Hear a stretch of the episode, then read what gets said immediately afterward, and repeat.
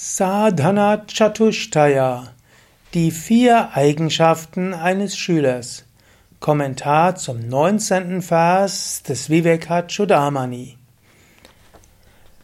Adhau nitya nitya vastu viveka pariganyate ihamutra phala bhoga viragas tadanantaram shamadhi shatkap sampatir Mumukshutvam itis putam.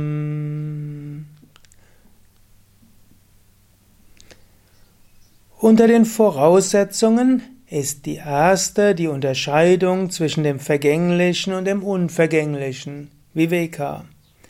Dann kommt die Gleichgültigkeit darüber, ob man in diesem Leben oder im Jenseits die Früchte für Mühen und getane Arbeit genießt, Vairagya. Dann folgen die sechs Tugenden Shamadhi Shatkam, wie Stille der Gedanken und Gefühle, Ruhe des Geistes.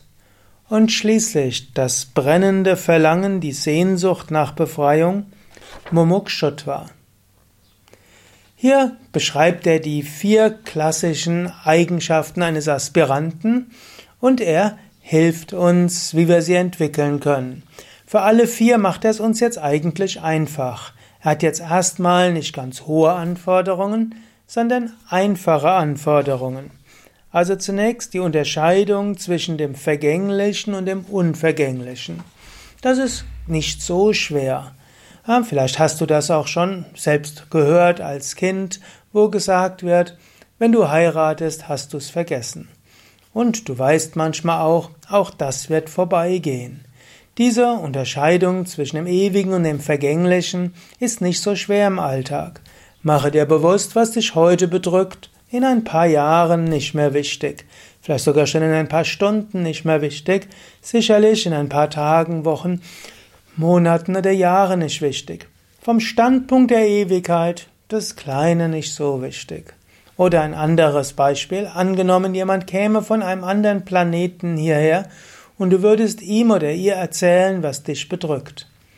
Kannst du überlegen, von seinem, ihren Standpunkt aus, wie wichtig ist das, was du dort jetzt gerade zu erzählen hast.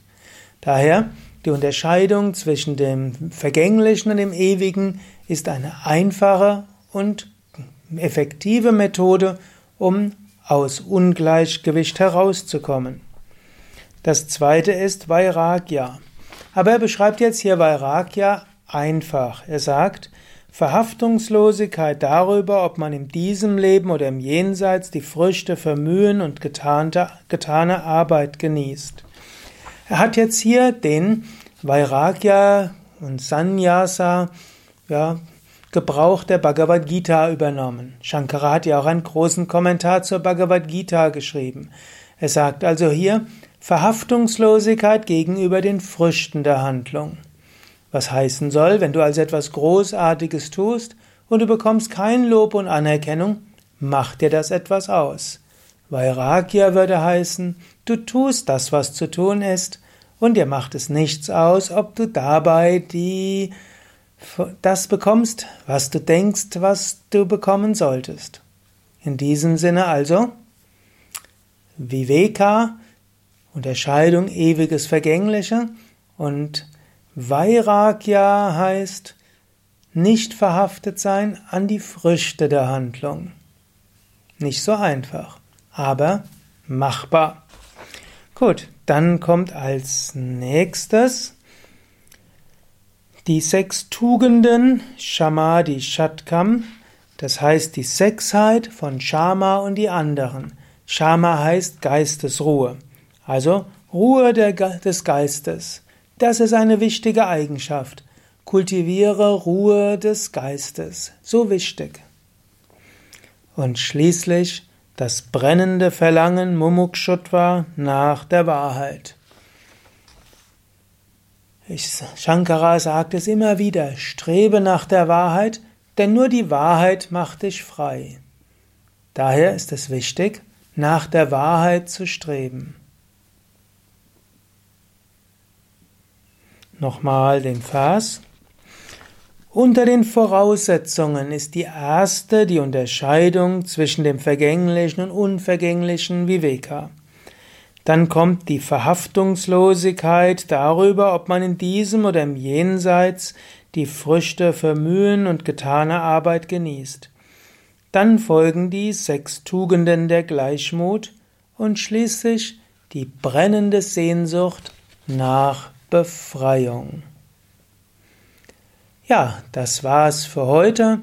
Nochmals der Hinweis, diese und alle anderen Vorträge zum Vivekachudamani zusammen mit dem Sanskrit-Text der deutschen Übersetzung und Wort-für-Wort-Übersetzung findest du auf unseren Internetseiten www.yoga-vidya.de.